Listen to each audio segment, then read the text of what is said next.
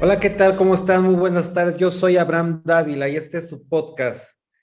en Sala de Espera, un podcast dirigido a profesionales de la salud. El día de hoy, un gran tema, la limitación terapéutica o la obstinación terapéutica, que es su antagonista. El día de ayer tuve la oportunidad que me invitaran a, a, ver las unidades de cuidados intensivos de uno de los grandes hospitales de Guadalajara y eh, un hospital público y veía en esta investigación que estamos haciendo particularmente un contraste. Por una parte, eh, el médico ha sido eh, tradicionalmente preparado para salvar vidas.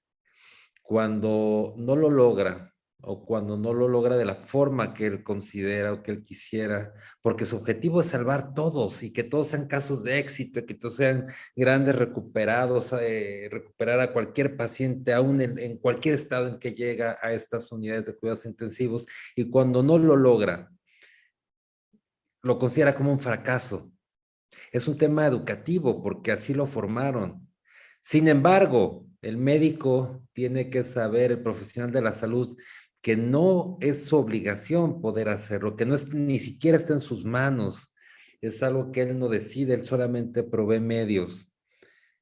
pero él no tiene la resolución de este tipo de casos. Y luego entonces, lo que ocurre es que en este tipo de pacientes, incluso algunos que ya un pronóstico eh, muy malo, eh, incluso que una mala calidad de vida, que saben que no se va a recuperar, que no tiene expectativa de vida, etcétera, pues se toma la decisión de seguir realizando maniobras de, no solamente RCPs cuando caen en paro, sino también todo el soporte vital, toda esta carga de atención médica que requiere un paciente para mantenerlo con vida cuando saben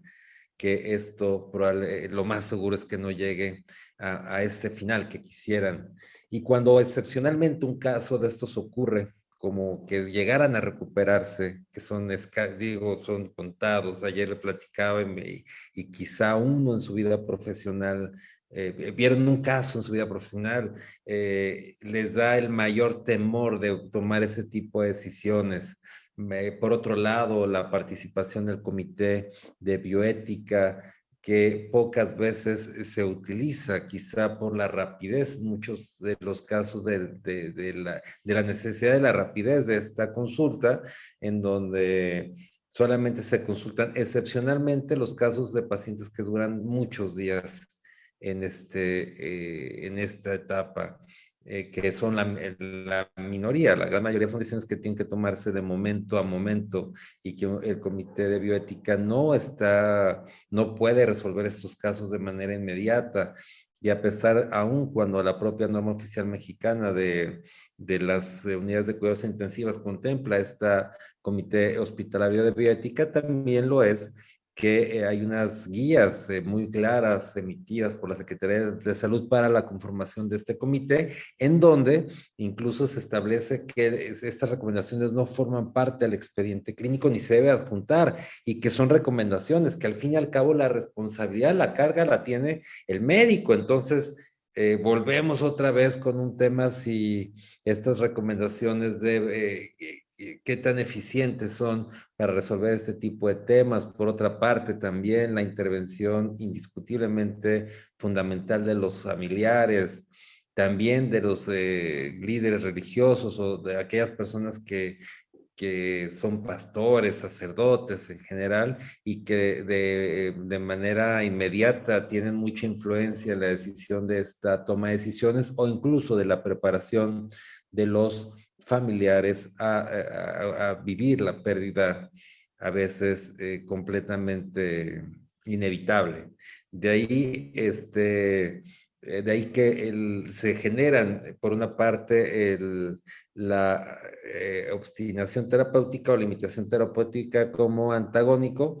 muchas veces derivado también de esta acción que yo le llamaría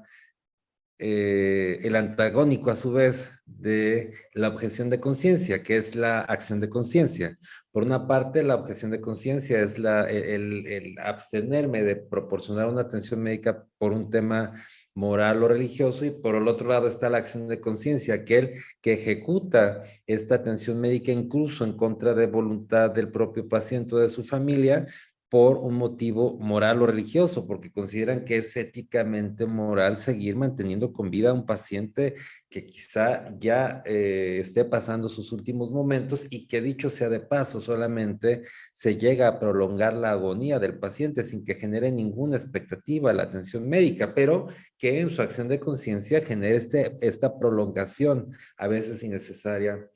innecesaria de la vida, cuando en síntesis todo mundo debemos saber que hay un inicio y un final de la vida y que es algo inevitable y que la atención médica, el profesional de la salud solamente será proveedor de determinadas acciones de atención médica sin que pueda garantizarse en ningún lugar y en ningún momento un resultado para salvar una vida sino para proveer los elementos para procurar la salud del paciente sin que pueda esto de ninguna manera garantizarse. Y ahí mi comentario, eh, importante que puedan compartirlo con personas que enfrentan día a día esta circunstancia. Yo soy Abraham Dávila y este es su podcast en Sala de Espera, un podcast dirigido a profesionales de la salud. Muchas gracias.